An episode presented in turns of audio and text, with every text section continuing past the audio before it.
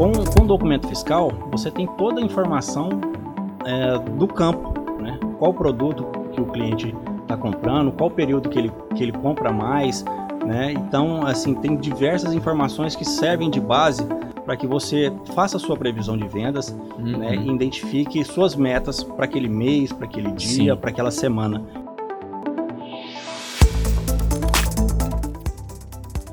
Nesse segundo episódio do OBJ Cash, eu falei com Emerson Reis, gerente de TI da Coca-Cola Bandeirantes, e a gente conversou sobre todo o processo da emissão da NFE e do MDFE lá na Coca-Cola Bandeirantes. Então, não perde esse papo, tá recheado aí de dicas que ele dá sobre como manter esse processo em alta performance. Começando mais um OBJcast, é, abrimos aí com o Hugo no último episódio, foi muito bom, muito show a discussão para a gente abrir e explicar para vocês um pouco sobre como vai ser esse podcast, explicar um pouco mais sobre a OBJ. E hoje a gente está no, no, segundo trazendo um cliente de muitos anos, de uma parceria que trouxe muitos frutos para os dois lados. Um episódio super legal, muito especial. Mas antes de entrar e antes de passar a palavra para ele, para ele se apresentar, queria lembrar com vocês um pouco dos nossos objetivos aqui com esse papo. Seguinte, a gente quer, com essas conversas, com as diversas empresas que a gente vai trazer aqui, é, transformar a forma com que as pessoas e as empresas lidam com o documento fiscal no dia a dia, é, dele sair dessa obrigatoriedade, dessa coisa chata que é lidar com nota fiscal, para uma coisa inovadora, uma coisa que traz excelência para processos, uma coisa que transforma os resultados das empresas. Então, assim, a gente quer agregar muito valor a cada papo com vocês. Para isso, eu conto com a ajuda de todos aí que estão tá ouvindo a gente, que estão ouvindo a gente, para melhorar cada episódio o conteúdo que a gente está entregando, beleza? E seguinte, eu sou o Felipe Campos, sou gerente comercial lá na OBJ e trago aqui para falar com vocês um convidado mega especial, que é o Emerson Reis, e passo a, a palavra para ele, para ele se apresentar um pouco aí para vocês. Olá, Felipe, como é que está? Tudo bem? Show de bola, hein, Emerson? Cara, queria dizer que estou muito feliz de estar aqui, participar com você dessa conversa, né? E já quero agradecer de antemão né, essa oportunidade da gente poder falar um pouco sobre tecnologia e sobre documentos fiscais. E me sinto honrado de, de ser o representante do, do primeiro cliente dessa segunda etapa, né? Da, desse podcast. Beleza? Show, show, Emerson. Cara, não, fiquei mega feliz quando conseguiu falar contigo, né? De prontidão, você já respondeu, a gente já começou os contatos. Fui lá te visitar, foi sensacional conhecer toda a operação da Coca Bandeirantes. Uhum. E assim, cara, pode falar um, de você mais primeiramente, pode se apresentar, o que, que você faz lá na Coca, quem é o Emerson por trás da Coca-Cola também, no pessoal, o que, que, que, que você gosta de fazer? Uhum.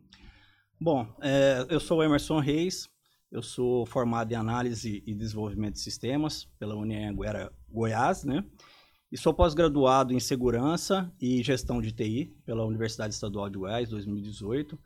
E eu já trabalho na área de TI há mais de 25 anos, né? Então já tenho um, um tempinho. E já, já traba, trabalhei para várias empresas, tanto indústria como comércio. Em Go, e Goiânia é a região de, de Goiânia, né? Então já trabalhei em uhum. Senador Canedo, trabalhei em Anápolis e atualmente eu trabalho em Trindade, né? No Grupo Zé Alves. Tem 10 anos que eu trabalho no Grupo Zé Alves e nos últimos 5 anos eu assumi a posição de, de gerente de produção de TI e sou responsável pela parte, pela operação de TI da Refresco Bandeirantes. Show de bola. Não, não é pouca coisa mesmo, viu, galera? Eu fui lá na Refresco Bandeirantes, vi o time do Emerson lá produzindo. Tem TI, faturamento, tudo lá. O Emerson é quem manda soltar e quem manda prender, viu? quem dera. E seguinte, Emerson, é, de primeira, cara, eu queria introduzir assim. A OBJ é uma empresa de documento fiscal, emissão e recebimento de documento fiscal. A gente já está aí com essa parceria há muitos e muitos anos é, fazendo a parte de emissão de documentos fiscais para vocês aí, quando referência NFE e MDFE. Mas antes da gente cair de cabeça em documento fiscal, queria que a galera tivesse uma percepção do que, que é a Coca-Cola Bandeirantes. E aí eu queria que você explicasse um pouco mais sobre quantidade de PDVs que vocês atendem, um pouco mais sobre a dimensão do grupo José Alves. Certo. Bom, o Grupo José Alves é, é um grupo que já tem 60 anos, né? Então é o grupo que tem uma holding mais 11 empresas, né, de, com oito segmentos diferentes. Né? Então é, temos aí a Rembal, que é no ramo de embalagens, é, temos uma, uma, fábrica de água em Anápolis. No ramo educacional, nós temos a Unialfa, temos Colégio Alfa e Fadisp. Né? Temos também a, é, no ramo de rastreamento de veículos a 3T System, temos a Atlanta Locadora de Veículos, temos é, a Vitamed, que é uma indústria farmacêutica em Anápolis, temos a NL, é, NL um, Produtos de, de Limpeza, que é uma nova fábrica que vai ser inaugurada no próximo, no segundo semestre agora. E, deixa eu ver se eu não esqueci alguma, algum, alguma outra empresa. Tem a, a Coca-Cola Bandeirantes, acho que esqueci uma. Uhum. É, e a Coca-Cola Bandeirantes é uma da, das empresas do, é, do sistema Coca-Cola, é, é, uma das franquias que atende a região de Goiás e Tocantins. Né? Então, o sistema Coca-Cola ele tem é, 37 fábricas no, no, Brasil e essas 37 fábricas estão na, na, mão de sete grupos comerciais e um desses grupos é o Grupo Zé Alves, que atende essa região de Goiás e Tocantins. Né? Então, Show. a gente tem em torno de 32 mil clientes é, em todas essas regiões. Então, a gente tem a matriz em Trindade e tem e a gente dividindo assim é, em sul e norte. Né? Em Goiás, a gente tem é, na, na, região sul, por exemplo, Aparecida, São Luís, Morrinhos, Itubiara e Rio Verde. E na região norte a gente tem o CD de Anápolis, Porangatu, uhum. Uruaçu é, e Realma. E Tocantins a gente tem Palmas, Gurupi e Dianópolis. Uhum. E, e até uma questão assim para explicar para a galera Cara, esses 32, 32 mil, né? 32 mil clientes que o Emerson falou, são 32 mil lojas que eles precisam fornecer Coca-Cola, água para todo mundo aí. E o seguinte, dentro da Coca-Cola Bandeirantes hoje, na visita, até você até me explicou isso, mas fala assim no, no geral para o pessoal também entender assim, a, a Coca-Cola trabalha com quais produtos, é, com o que que vocês abastecem esses 32 mil PDVs? Uhum. Então, a gente trabalha com 25 marcas é, diferentes, né? Com nove categorias. Então, a gente trabalha com categoria de refrigerante, de chá, de energéticos, águas, né? E marcas a gente trabalha com Coca-Cola, Fanta, Ades, é, Monster. Então, são diversas marcas que, uhum. que a gente trabalha aí atendendo esse, esse ramo de bebidas. Sim, então Galera, se você tá vendo esse vídeo aí, esse, tá ouvindo esse podcast, saiba que tá aqui quem tá abastecendo aí a, a, a casa de vocês com Coca-Cola. Quando vocês compraram aí lá no PDV, a Grupo Bandeirantes que foi lá. Justamente, é isso mesmo. É uma equipe grande aí na rua, em campo, né? Uhum. É, pronta, de prontidão aí para atender toda a clientela que a gente tem em Goiás Tocantins. Isso, isso, cara. Nossa, eu conheci aquele dia lá, mas toda vez que eu lembro, eu Pô, nossa, é muita gente, é muito caminhão saindo, entrando toda hora. É verdade. A gente tem uma, uma média de 340 é, caminhões só internos, né? Fora uhum. os, os terceiros, terceiros que a gente tem. Aham. Uhum. Não, show. Emerson, e o seguinte, cara, avançando e agora entrando no tema de vez. É, lá atrás, assim, quando você entrou, a UBJ já estava fazendo emissão? Sim, já estava. Aham. Uhum. E hum. o seguinte, logo quando assim você entrou, acho que você pegou uma parte ali, tem já bastante tempo que a gente tá lá, mas você pegou pra, provavelmente várias implantações de várias várias peças ali que a gente foi montando dentro do, de uhum. todo o pacote que a gente tem com vocês. E lá atrás, assim, o que, que eram os problemas que a TI enfrentava com o documento fiscal é, antes da OBJ, que, que permeavam ali em todo o processo? Então, é, esse processo de nota fiscal eletrônica foi um processo disruptivo na época, né? Porque é, um, é uma mudança de cultura, porque antes era papel e agora a nota fiscal digital ela é unicamente digital, uhum. né? Sim. Então, é, o processo era prévio antes, né? Então, a gente imprimia formulário contínuo, então você tinha que fazer aquela IDF lá na, na Cefaz, pegar uma autorização uhum. prévia para você emitir né, e, e, essa nota fiscal. E aí depois sim, depois no, no sistema gerava nota fiscal e imprimia naquele formulário pré-impresso. Né? Uhum. Né? E aí depois, com a mudança ali, né, naquele período ali, 2008, né, que sim. foi que foi obrigatoriedade para a indústria de bebidas, é, já foi um negócio que era totalmente diferente, porque a autorização vinha depois. Uhum. A autorização da Cefaz veio depois, né? Então, é, e assim, vinham outros componentes que na época era coisa que não estava muito desenvolvido ainda no Brasil, né? Uhum. Apesar que nota fiscal digital, ela, ela começou na Espanha, acho que a primeira foi na Espanha em 1990, então já, um, já era um negócio um pouco antigo. E o nosso modelo aqui, na verdade, copiou o modelo chileno, né, que em 2003 o Chile já emitia nota fiscal eletrônica uhum. e que já, já usava certificados digitais e tudo mais, né? Entendi. Mas era um negócio muito novo na época, né, para todas as empresas no Brasil, né? Tanto é que o certificado, é, certificado digital mesmo, apesar de ser um, um esse padrão X509 já ser um pouco, pouco antigo, mas no Brasil a infraestrutura de chaves públicas mesmo, ela começou em 2001, né, que é o certificado raiz do Brasil começou em 2001. Uhum. O Banco Central começou a usar em 2002 e a Receita ah, Federal em 2004. Uhum. Né? Aí, em 2005, que houve aquele movimento começou. todo para definir esse, esse conceitual de como seria a nota fiscal aqui, já copiando um pouco do modelo chileno, uhum. né? Então o negócio estava bem novo. Você vê aquelas grandes, só o governo praticamente que estava utilizando certificados, né? Então na nota fiscal já eh, as empresas já tinham que conhecer e começar a colocar isso em prática. Né? Então foi um, um negócio é, totalmente diferente do que a gente imaginava, né? O pessoal uhum. pensava, pô, mas como hoje a gente tem que pegar essa autorização antes, como que, que a Cefaz vai me dar autorização depois? Uhum. E aí a, a gente acabou utilizando a equipe interna para desenvolver o software para fazer essa mensageria. Né? Uhum. Né? Então, é, logo no início, é, depois desse período aí, que já, já tinha evoluído, né? O OBJ, inclusive, já estava lá dentro da, da Cefaz, do, o uhum. Hugo já estava lá apoiando, já criou o OBJ e tudo mais.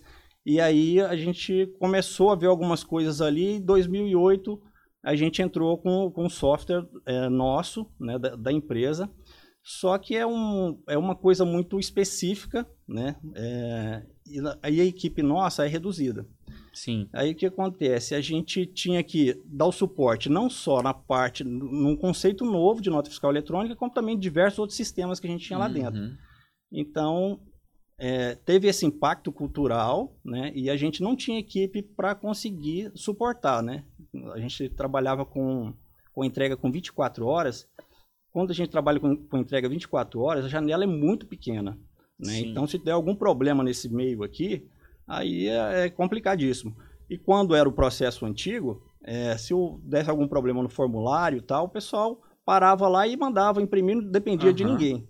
E a partir daquele momento já era diferente. Eu tinha que esperar ver o que, que aconteceu. Será que foi problema de internet? Será que foi problema de certificado? Uhum. Será que foi problema lá na Cefaz? A Cefaz será que está fora do ar? Então, uma série Sim. de outros problemas que foram, foram aparecendo, problemas novos que a gente é, foi tentando é, consertar, identificar o que, que é. E a gente evoluiu aí, continuou com esse sistema durante quatro anos. Show, show. Cara, e até assim, dentro desse processo, né? O que, que é esse processo em si? Eu acho que esse que é o, é o é ali que está a chave da questão, né? O, o que, que, é o processo que tem que acontecer para que o, a Coca-Cola chegue lá no ponto de venda é, e como que isso é amarrado com os documentos fiscais? Como é que funciona essa, esse passo a passo? É, então, assim, o, tem um processo, é, o processo geral de, de entrega desde o início, na verdade, eles começam no, no dia anterior, né? Então, uhum. no dia anterior, a gente precisa de, de uma série de informações para o vendedor estar tá na rua e fazer a venda. Então, a gente é, tem uma interface que roda à noite e coleta essas informações que vêm é, de, de, documentos fiscais, notas fiscais, né? Então, a gente pega ali devoluções, pega trocas, né? A gente pega também é, informações financeiras do cliente, uhum. É, posição de estoque, se o produto está tá habilitado para vender ou não, é uma série de, de informações que a, que a gente coleta e gera uma, uma base e essa base, dia de visita também, né? Porque tem, a, a, gente tem cliente que é semanal, quinzenal, então o dia de visita também é uma informação que vai nessa base. E aí essa base, ela é dividida para cada vendedor e no dia seguinte, sim, aí o vendedor ele puxa a carga, a gente tem um sistema de, é, de SFA, né, que a gente chama SF Coke, Salesforce Coke. é, é onde o vendedor vai fazer o pedido dele com, com essas informações que, uhum. são carregadas no início do, do, dia. Então ali ele já consegue identificar quais são os clientes que, que ele tem que ir. Ele pega, tem um pedido sugerido, ele tem o último pedido que o cliente fez, uhum. a situação financeira dele, como que está, né? Qual que é a meta do dia. Então tem uma, uma série de informações que são é, que ele já tem nesse, nesse sistema. E aí ele, ele vai fazendo os, os seus pedidos, é, naturalmente, quando ele termina de sair do ponto de venda, automaticamente esse pedido já é enviado lá uhum. para a matriz, onde a gente vai, vai recebendo todos esses pedidos, né? Sim. Esses pedidos, eles chegando é, dentro da empresa, eles, eles passam por um fluxo de, de aprovação. Então, tem algumas regras comerciais. Então, logo chegando, ele já verifica essas regras comerciais. Se, se o vendedor ele tem uma meta lá de, de vender por exemplo, Coca-Cola e outros sabores, né? Então ele faz toda essa verificação, uhum. essas premissas comerciais primeiro, depois se tiver tudo ok, aí ele vai para o financeiro, né? O financeiro uhum. vai verificar se, se, tem alguma coisa fora do, do que já foi aprovado pra, para o cliente, né? Sim. E aí faz a liberação financeira. E se tem algum fora de rota, que às vezes foi digitado internamente por supervisores, né? Uhum. E depois do, do, fora de rota, aí que, que a gente começa o processo que a gente chama de exportação. Uhum. Nesse processo aí, a gente gera uma prévia de corte, para a gente é, avaliar se, se, se, a gente tem um produto, se não tem, o que, que precisa ser, ser alimentado, porque a indústria o tempo todo está produzindo. Sim, não para. É, então, é, às vezes naquele minuto não tem, mas daqui a cinco minutos tem. Uhum. Então, é, vai, faz essa, toda essa organização é, de estoque e aí sim a gente envia lá para o outro sistema onde faz a roteirização. Um sistema super legal, né? E onde ele monta a, a rota de entrega do motorista, né, onde ele vai entregar aqueles pedidos foram vendidos no dia. Hoje a gente não trabalha com 24 horas mais, a gente trabalha com 48 horas nessa entrega, né? Uhum. Então é feita essa roteirização e gera um número de carga, certo? Sim. Esse número de carga, ele é, ele, ele é composto nesse arquivo que depois é devolvido de volta lá para o faturamento. Aí sim que a gente começa o processo de, de, de faturamento. Uhum. Né? Aí é, tem todo aquele processo de, de validar o XML, né, de assinar, de, de assinar, de transmitir e de validar pela Cefaz. Uhum. Aí quando ele retorna, aí ele recebe, armazena, que a gente tem que armazenar cinco anos, né? Sim. O XML. E envia os XMLs por e-mail, né? É, ou o DANF para o cliente uhum. e, e, imprime para a gente ir seguindo o fluxo interno na, na empresa. Terminou essa etapa, já, já automaticamente já é disparado para o pessoal da, da monta para fazer a montagem de carga, que é um outro sistema que a gente tem, onde é, aparece o desenho do caminhão e a gente consegue fazer a cubagem uhum. e identificar naquela rota quantos pedidos que são daquela rota e, e, e, a melhor forma que ele pode ficar posicionado dentro do caminhão, dentro de cada baia e tudo mais. Né? E aí, feito essa parte da, da cubagem do, dos pedidos, Aí é feito o um mapa de separação, o mapa de, é disparado o um mapa de separação por armazém, e o pessoal do armazém começa a fazer essa separação. Uhum. Né? Então a gente tem os túneis lá, é, quando é, o volume é um pouco menor, no túnel ali o pessoal chega com um volume maior e o pessoal é, vai separando tudo para colocar é, ali na área de, de picking, né? Na, nas docas, já separado. Se for algum pallet, alguma coisa, a empilhadeira também já está pegando uhum. e já separando ali. Uhum. E aí fica no chão, o caminhão encosta, definiu o caminhão, definiu o motorista, a empilhadeira vai e carrega o caminhão. Uhum. Certo? A partir desse momento aí que já tem o, o caminhão carregado e já tem definido o motorista, é emitido o MDFE, né, com, a, com as notas que, que uhum. já foram passadas do, do faturamento para distribuição. Sim. E o motorista está pronto para ele ir para a rua. Uhum. Ele vai cumprir vai, a rota. Ele vai para a rua, cumprir a rota, faz suas entregas, né? Pode ter algum, algum problema de não, o ponto de venda está fechado ou algum outro problema, é, mas a grande maioria do, dos produtos são entregues. Né? A gente tem um indicador lá de fill rate, que é a quantidade de pedidos é, que, que foram feitos, se eles foram uhum. entregues. Né? Nosso fill rate é, é excelente. E depois disso, o motorista volta, faz a conferência física, né, do, de algum, algum vasilhame que retornou, algum uhum. produto que, que não foi entregue, fez esse acerto e aí é feito o acerto financeiro. Automaticamente, quando ele faz esse acerto financeiro, alimenta o sistema que retroalimenta todo esse processo para o dia seguinte. Aí ali vai informação né, de, de histórico de pedidos, uhum. né, de, de, troca que, que houve, né, de, de preço de promoção que foi feita para aquele cliente e por aí vai. E aí retro, retroalimenta o fluxo. Entendi. É, cara, é muito grande, muito grande esse processo. E dá para perceber o quanto tem que ser detalhado, porque um, um erro lá na hora que o caminhão tá, tá tudo lá dentro, tudo bonitinho, fez todo esse processo, um erro vai travar aquele caminhão, não vai ter. Ele não vai sair, que já é um erro interno, já gera um problemaço, vai gerar um problema com o cliente que não vai receber o que comprou. Então, assim, cada detalhezinho faz muita Faz uma diferença. É, no, no resultado final ali.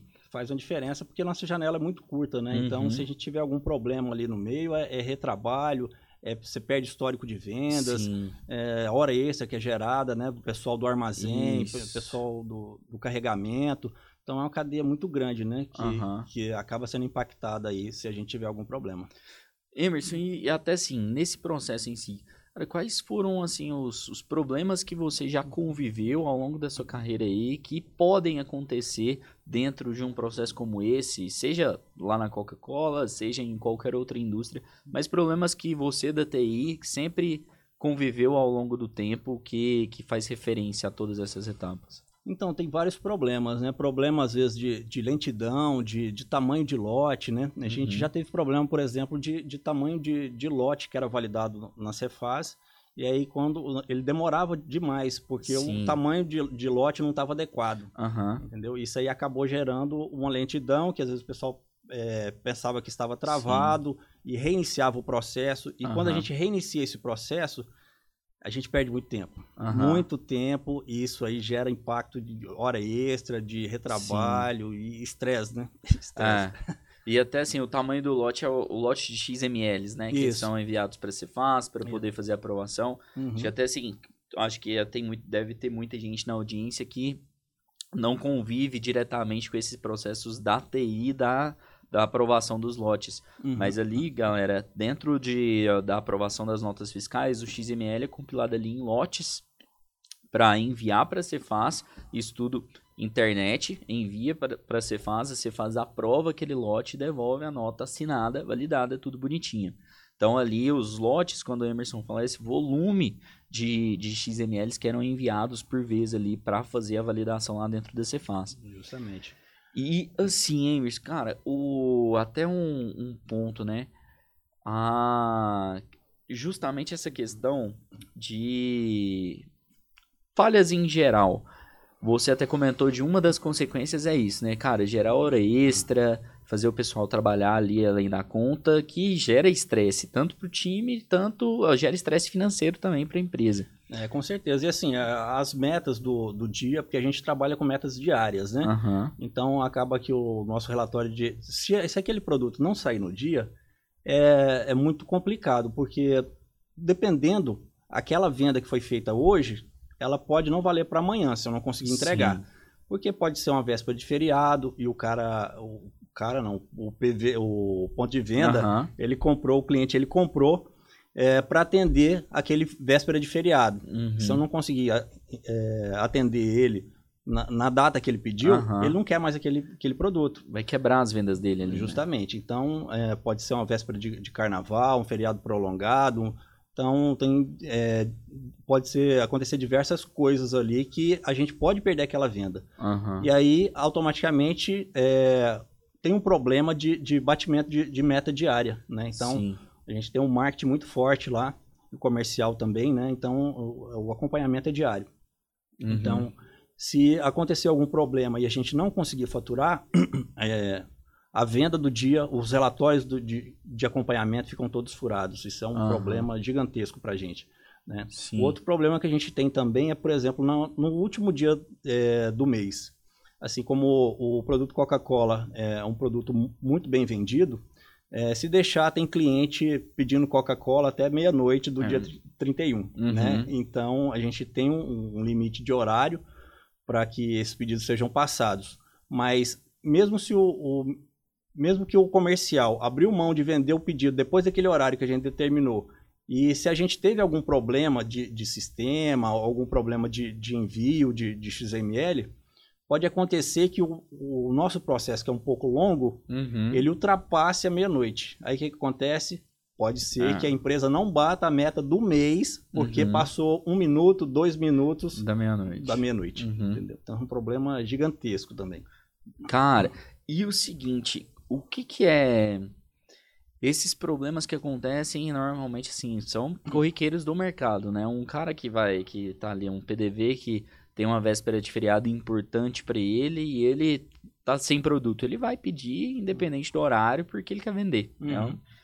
De qualquer empresário, que o empresário que não quer vender, Deus castiga, né? Justamente. E aí, e aí, o seguinte, dentro da, da, da- assim, dentro do time de TI, mas dentro também da, da Refresco Bandeirantes, o que que são as consequências desse- desses problemas que acontecem? Você comentou de hora extra, você comentou de questão de meta, mas o que, que, que mais acontece de, de consequências que esses problemas que podem acontecer ao longo de todo esse processo que é muito grande, Uhum. que, que afetam no, no, no final das contas o resultado da empresa. É, assim, atualmente, é, com o sistema que a gente tem da, da OBJ, é, a gente tá, tem muito poucos problemas atualmente, né? Que bom. Esse é o ponto positivo, Não né? tava no roteiro isso, viu, galera? Tá espontâneo isso aqui. Pois é. Então, assim, é, os problemas que têm tem acontecido é, pode ser algum problema de indisponibilidade da Cefaz, Uhum, né? Aí é, é, acontece o redirecionamento para outro Cefaz de outro estado, uhum, É, e assim, ó, pode acontecer algum outro problema interno de alguma indisponibilidade da nossa infraestrutura mesmo, né? uhum. É, e aí a gente tem um time interno que fica é, de prontidão para atender é, a, a toda a operação Uhum. até se encerrar, né? Sim. Então é, a gente acaba tendo um, um- time grande né, à disposição para que o negócio não pare, o negócio Aham. sempre é, flua normalmente, né? Sim. É, eu acho que é, que é isso, né? O, assim, as consequências principais que eu vejo é, é isso de.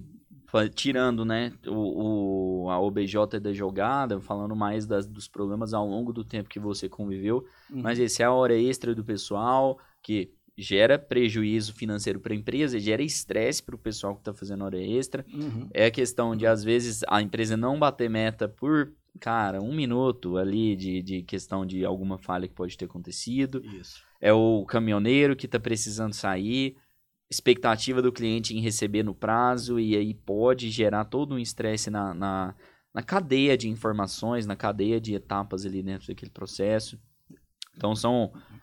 Cara, é, é consequência para os três, né? Que estão relacionados ao cliente interno, é, o cliente externo e a empresa como um todo ali, os resultados estão sendo afetados. Tudo por conta do, do de um mini detalhe ali que está ali dentro daquele processo. Justamente, é um estresse muito grande, né? Porque você tem uma- um time muito grande em campo, né? Uhum. É, é, de prontidão ali para bater metas, né? E para fazer o negócio render.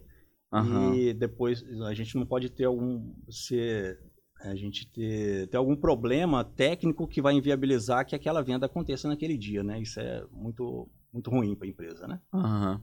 E seguinte, então, caminhão carregado, MDF emitido.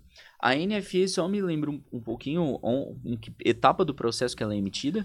Ela é emitida é, porque a gente tem um horário, né? Então, Aham. é, das 8 até as 18 horas, o, o vendedor ele pode passar esses pedidos. Ele faz Sim. encerramento, 18 horas ele encerra.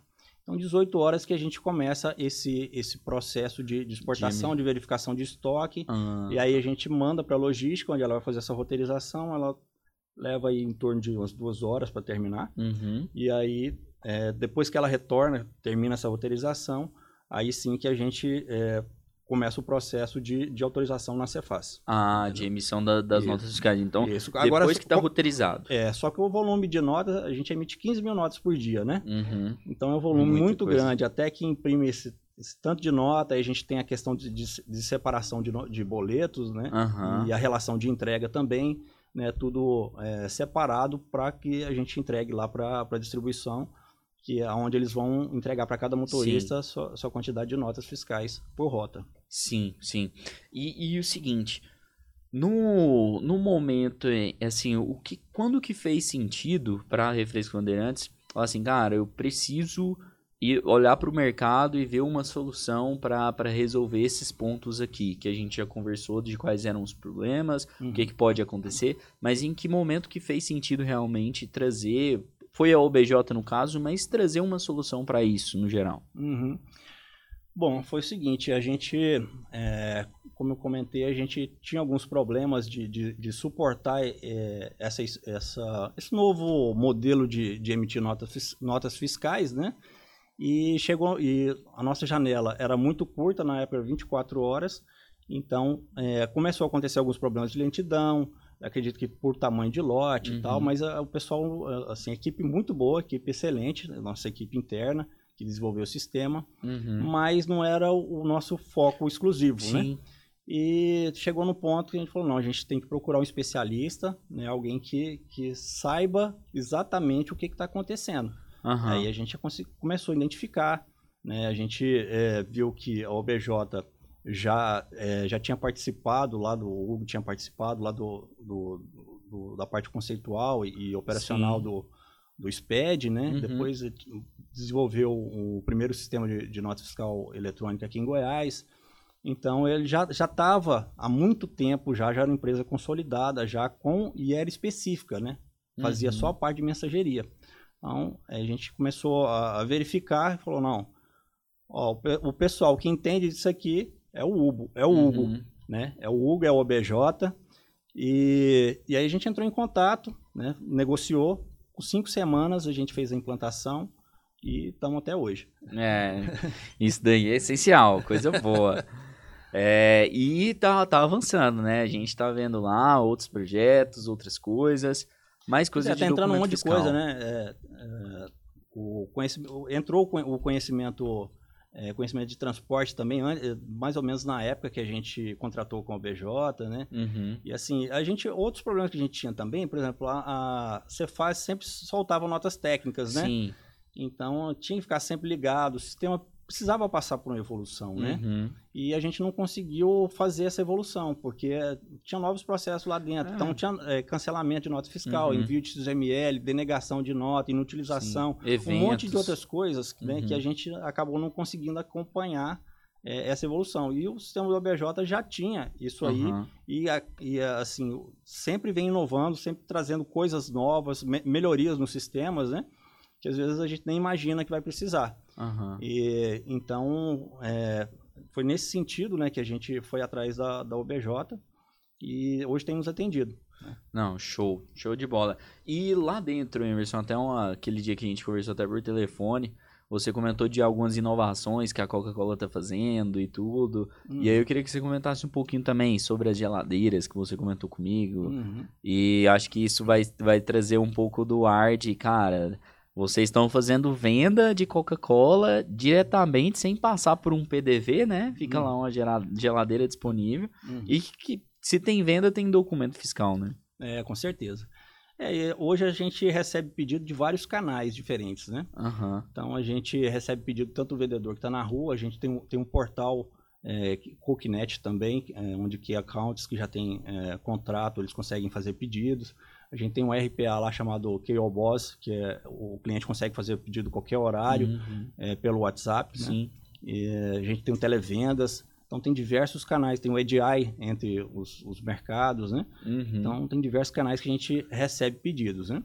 E um, um, isso é a questão B2B, né? Sim. E o B2B, B2C, é, a gente é, começou a colocar nos condomínios as geladeiras onde você tem a, a interface de, de, reconhecimento facial, uhum. é onde o cliente ele faz um pré-cadastro e aí essa geladeira está tá no condomínio e com pré-cadastro ele chega na geladeira e, e, a, e, faz o reconhecimento facial e a geladeira libera a porta uhum. e aí ele retira o produto e a geladeira, é, o sistema, né, consegue identificar quais, quais foram os produtos que foram tirados de lá, uhum. né, e então, é, é, um, é, é, um, é uma outra perspectiva de venda, Sim. né? Então, eu penso assim que se futuramente é, houvesse uma oportunidade de sair o, o cupom fiscal direto na Uhum. geladeira, seria super interessante, que você pegaria uma série de outras informações do, do cliente que está consumindo aquele produto ali, né? Verdade. Qual foi o melhor dia que, que ele... Quais são ah, os dias frequentes que ele É, costuma pegar horário. aquele produto, horário, data e tudo mais, Aham. né? Hoje a gente tem alguns já sistemas que, que fazem é, essas pesquisas, mas não, não chega nesse nível do, do cliente consumidor, né? É, tão Então, é no- específico. É, né? no mercado, sim, aí a, a gente consegue ver, a gente tem Scantec lá, que é uma empresa que fornece essa pesquisa para a gente, mas não chega nesse nível da geladeira, onde ele pe- poderia pegar a informação do cliente ali, né? Com tá o documento fiscal ali Isso. direto, né? Isso. Eu conseguiria cons- ver diversas informações ali do cliente, né? Isso seria É. super importante para nossas, nossas pesquisas e nossa previsão de vendas, né? É, eu até tava pensando aqui, assim, né? Tô raciocinando, até dava pra fazer tipo uma cesta de compras, né? De, de qual produto alavanca a venda do outro. Uhum. Às vezes, toda vez que ele, que ele compra coca, ele só compra coca. Mas se ele comprar água, normalmente ele compra outro produto também. Então, qual produto tem esse poder de alavancar outra venda? E dá pra fazer diversos cruzamentos com isso, né? Horário do dia em que é mais comprado dois produtos, se ele tá mais propenso a comprar dois produtos do que só um. Justamente. É. Quantas vezes a, porta da geladeira abriu naquele dia Isso. e tal. Aham. Hum, Diversas É, e informações. viaja nos Viaja. dados, né? é verdade. Emerson, e, e se- seguinte, lá do time de TI, time de TI faturamento lá, que tá todo mundo, é, o que, que vocês estão pensando de alguma inovação que vocês estão trabalhando? Pode ser relacionado a documento fiscal ou a- algum processo a mais, o que que tá aparecendo lá que é novo? Uhum. Bom, hoje a gente já monitora boa parte do processo, mas é, eu vejo assim que no processo onde o motorista ele sai, ele sai da para a rota, sai da empresa e vai para a rota, eu acho que a gente poderia ter alguma forma de captar melhor a informação, né? Uhum. Pra identificar que hora que ele chegou naquele ponto de venda, quanto tempo ele ficou esperando para começar a fazer a entrega, quanto- depois de quanto tempo que ele saiu daquele ponto de venda. Então, hoje a gente tem uma cerca eletrônica já que, que pega algumas informações, mas é, eu acho que a gente pode melhorar bastante essa- Aham. essas informações ne- nesse, nesse período, entendeu? Nesse Aham. período que o caminhão está na, na rota, eu acho que é um gap que a gente pode melhorar ainda mais a eficiência Sim. da entrega. Não, show de bola. É, e também, assim, na, na questão do- dos retornos, das trocas, né? Uhum. É, uma- é um ponto também que a gente pode, pode melhorar bastante. A gente está trabalhando para isso aí. Como assim, os retornos que você fala do quê? É quando há alguma devolução, por exemplo, né? Ah, alguma tá. troca que precisa ser feita né, no mercado, então, é, às vezes o cliente vai emitir uma, uma nota de, de devolução ou uma Uhum. nota de troca, e aí a gente é, precisa dessa informação mais rápida. Ah, Ao invés de tá, esperar entendi. o caminhão voltar e tal, e a gente, é, Aham. talvez nesse meio do caminho aí, a gente pode perder alguma informação, entende? É, e até porque tem a separação de estoque, né, lá também. Porque se for troca, tem que ver se tem, se tem estoque para abastecer nas próximas 48 horas, porque eu imagino que deve ser o mesmo prazo. É, mas a troca normalmente é unidades, né? Aham. Então, são é- poucas. É, a questão de estoque não, não é o, o Hum, maior dos ah, problemas. tá. O problema é a gente atender bem o cliente, né? E a gente conseguir fazer essa troca dele. Que às vezes essa troca, a gente pode ser que tenha algum problema e a gente não consiga entregar no tempo que ele precisa. Aham. E a troca, ela, ela, quando ela acontece, por exemplo, o caminhão volta, e aí na próxima vez que ele for entregar para esse cliente, é, é entregado os produtos que forem na nota de, de, de, de devolução. Isso. Ah, tá, entendi. Show de bola. Cara, controlar isso na unidade, hein? Não é fácil, não. Pra um caminhão que sai lotado de coisa, que isso, cara. verdade. Pra 32 mil pontos de venda. Mas beleza. E seguinte, uma das coisas também que eu até lembro de ver lá, o, como que é o relacionamento da área de TI com as outras áreas. Porque uma coisa assim que dá pra ver é que assim, pra quem é da área de TI e tá acompanhando vai entender bem, mas assim, quem, quem tá de fora, é, eu também, a minha formação de, de, de cursar a faculdade é de, de sistemas da informação. E, cara, TI tem que ser relacionado com todas as áreas, né? Porque é a gente quem vai construir, né? No caso, eu já não mexo mais, mas o Emerson quem vai construir o, o sistema que vai, vai gerenciar o meu time comercial. É... E aí, cara, eu lembro que a gente visitou todas as áreas da empresa e tudo mais. E como é que é esse relacionamento para receber e troca de demanda? Vocês sempre estão a. Vocês aguardam a demanda, vocês vão atrás dos processos e identificam novas otimizações. Como é que funciona essa atuação da TI nessas diversas áreas que compõem todo esse processo para chegar até na, na emissão da nota? Uhum, são, assim, são vários times, né? Por exemplo, a parte digital, é, hoje a gente tem é, um gerente de digital ligado à parte de, de marketing, né? Uhum. Então, as inovações que vêm da companhia normalmente vêm por meio do, do, do gerente de digital e esse, isso vira um projeto interno na, na empresa, né? E a gente tem uma área de, de sistema, de projetos, né, de sistemas, que, que é a Road. É, o pessoal da Road tem um, uma equipe é, específica para projetos corporativos, que a, gente sempre é, faz investimentos de inovação, é, não sob demanda. E tem o sob demanda, que quando tem alguma é, lei, alguma legislação, alguma demanda da área, aí sim, é, quando a área demanda, uhum. a gente executa. Ah, entendi. Então, tem meio que ali cada cabeça focada num tipo de comunicação diferente para diversas áreas. E até lembrando aí, pessoal, se tiverem aí interações que vocês querem fazer, perguntas pro Emerson, podem ficar à vontade aí no chat, que no finalzinho a gente vai abrir um espacinho aqui para ler aí e interagir com vocês, beleza? E beleza, Emerson. Cara, tem mais algumas coisas aí que eu, que eu tô lembrando lá da visita. Tem algumas que a gente já tinha conversado mais ou menos por cima. E uma delas é sobre justamente o uso do, dos sistemas né, dentro dessa cadeia. De passa pelo pedido de venda, pelo pedido de venda do, do vendedor, é, depois vai para o time de logística ali para ver questão de separação, cubagem, realmente terminar de fazer a roteirização para emitir a nota. Mas uma coisa assim que eu, que eu fiquei intrigado é sobre a conectividade disso tudo. Hoje está tudo na infra de vocês, como a gente já sabe aqui, o pessoal não, não, não tá sabendo, mas hoje a, a, gente atua dessa forma.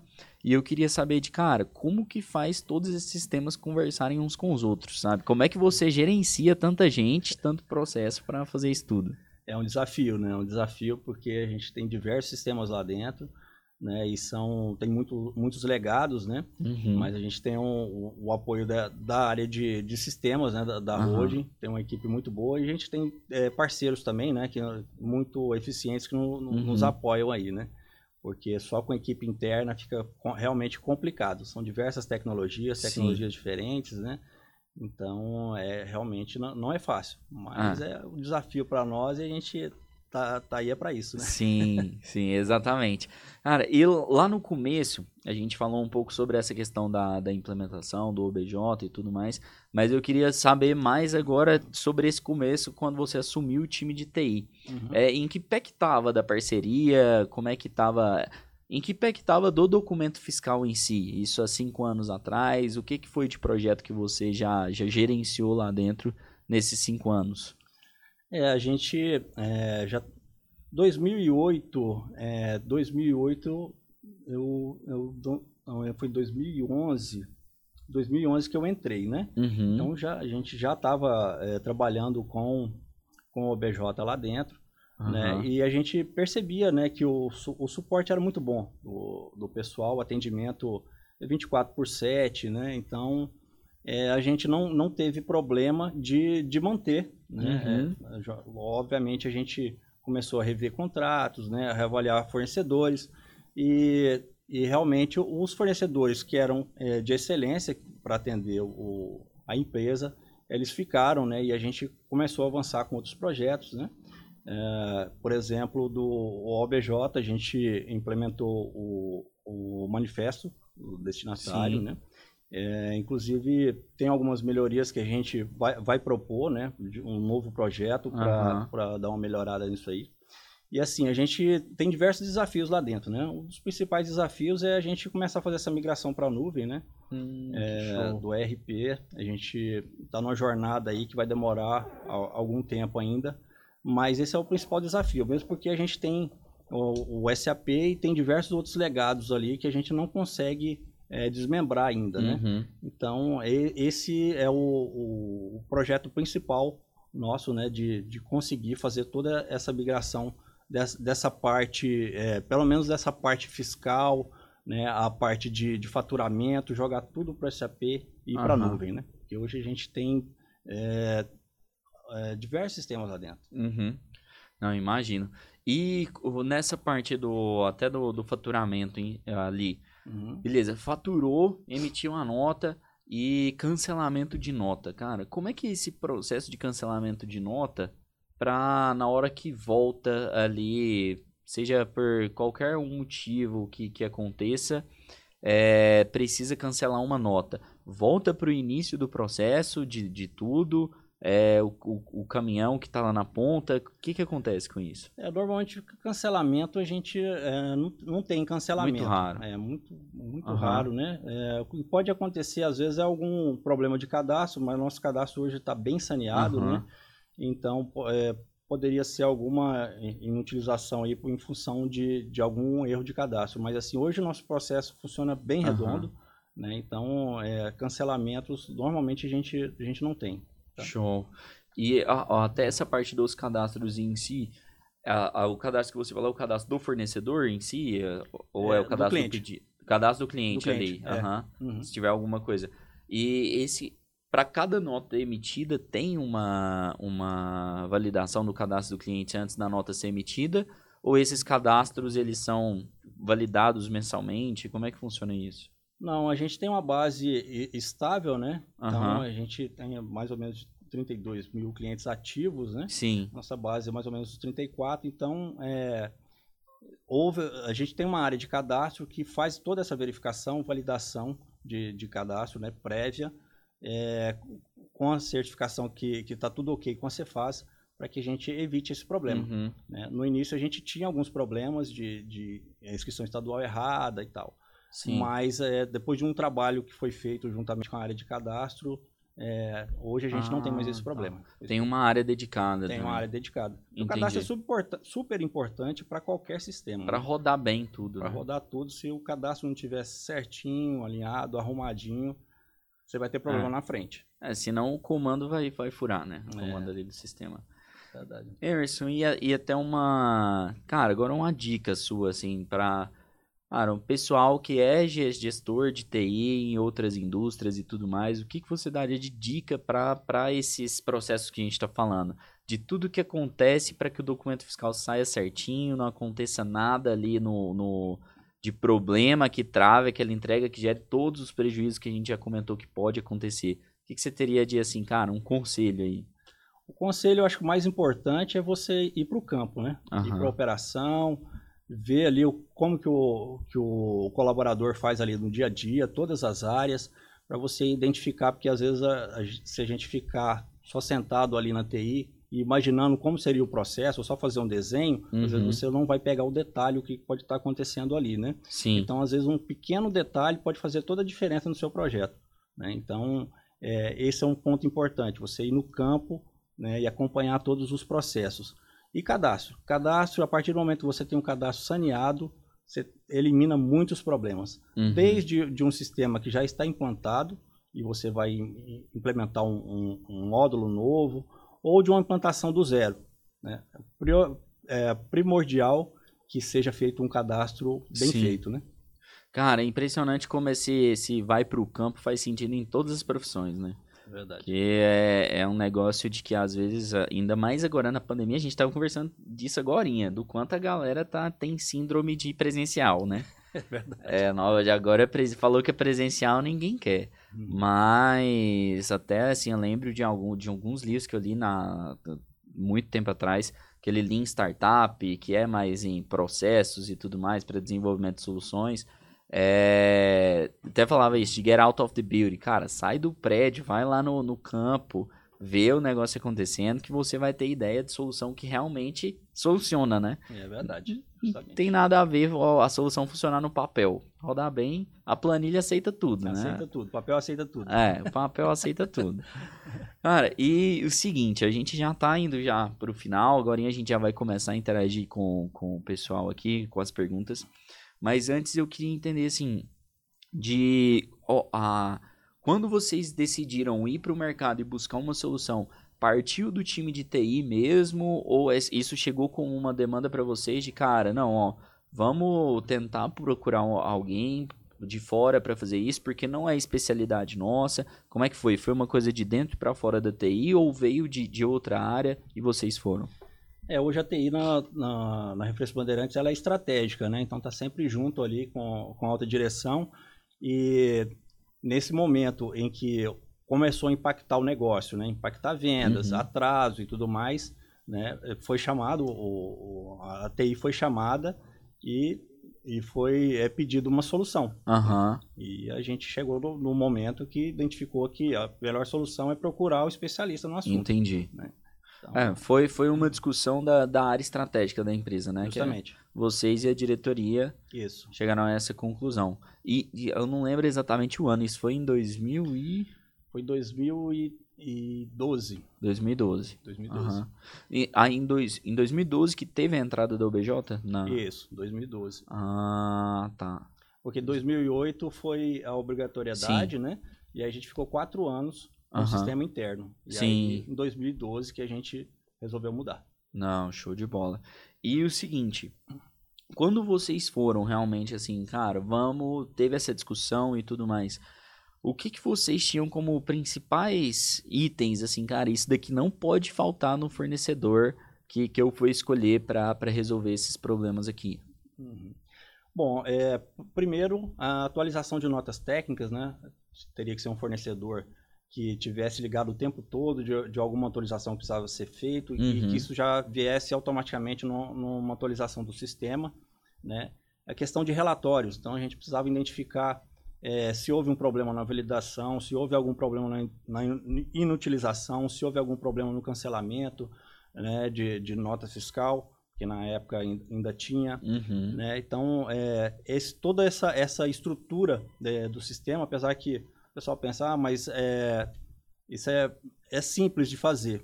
Tudo bem, mas para a época era, acabava Uhum. sendo muita coisa para um, um- aquele momento, né? Aham. E a gente não, não conseguiu evoluir é, nisso aí. Reenviar nota fiscal, é, reenviar documentos, né? Reenviar Uhum. documentos.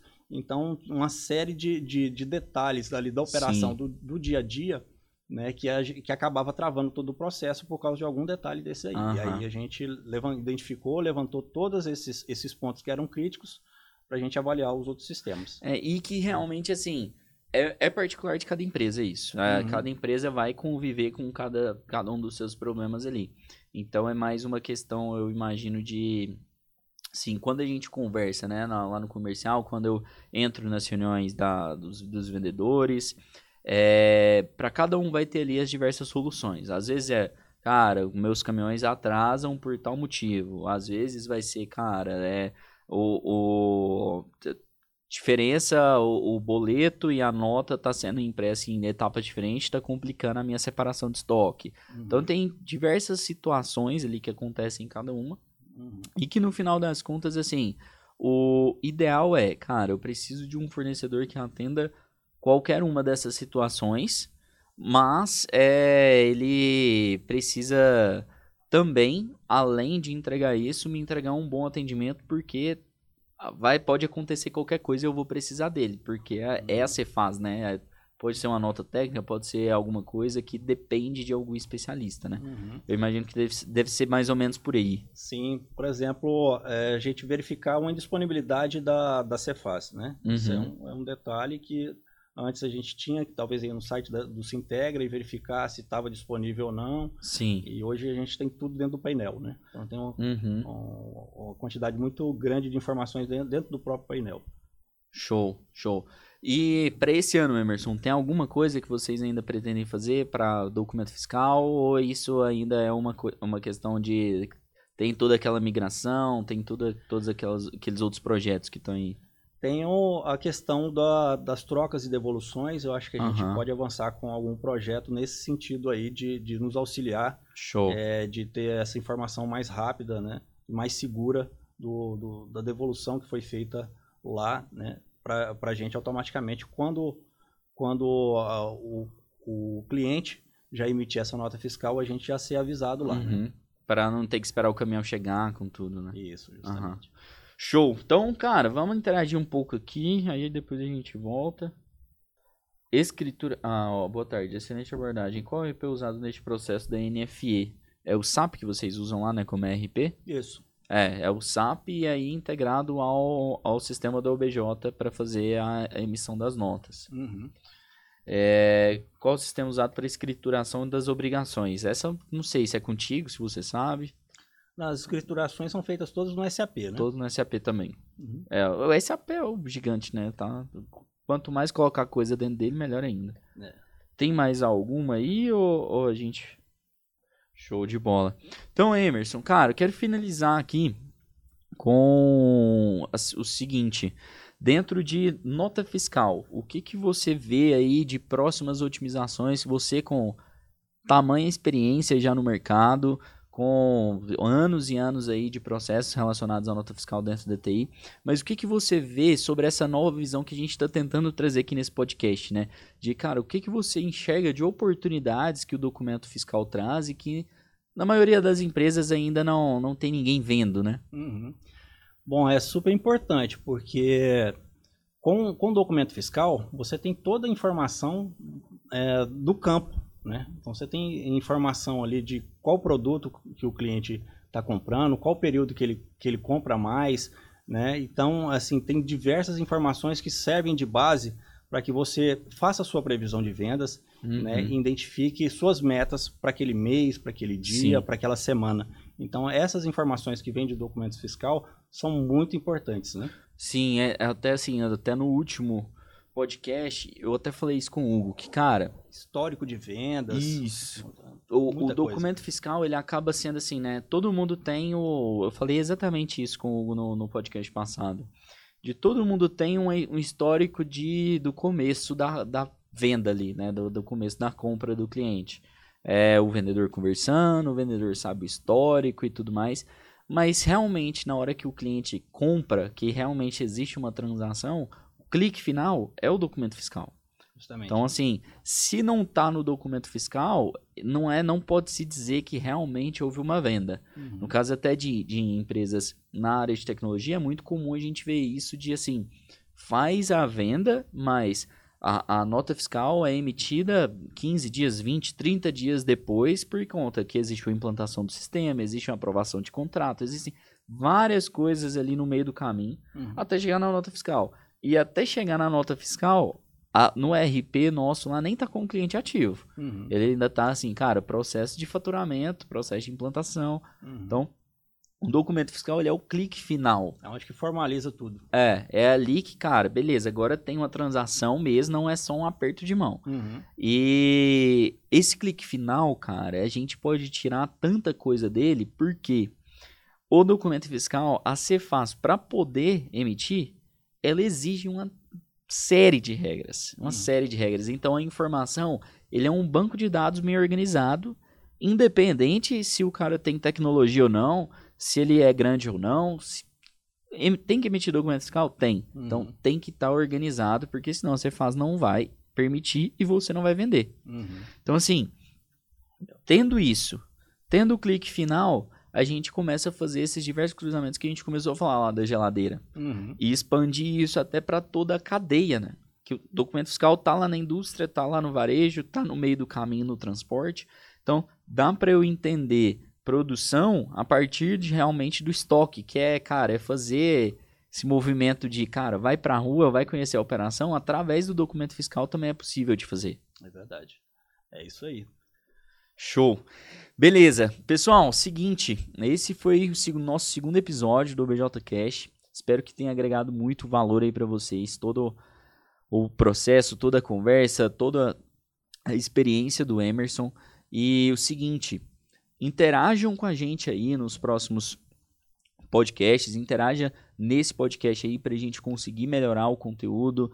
Deem ideias aí dos temas que vocês querem saber, podem ficar totalmente à vontade. É realmente uma construção de uma comunidade para transformar aí a forma como o documento fiscal é visto. E aí, Emerson, fica à vontade para se despedir aí da nossa audiência também. Cara, eu quero agradecer é, por essa oportunidade de estar aqui e falar com você. Tá? Que estamos aí à disposição para uma, uma próxima oportunidade. E só agradecer mesmo. Muito obrigado. Show, show. Emerson, a gente que agradece a presença, a disposição de ter vindo falar com a gente. E galera, ficamos por aqui. Muito obrigado para todo mundo que assistiu aí. Espero que tenham gostado. Até o nosso terceiro episódio.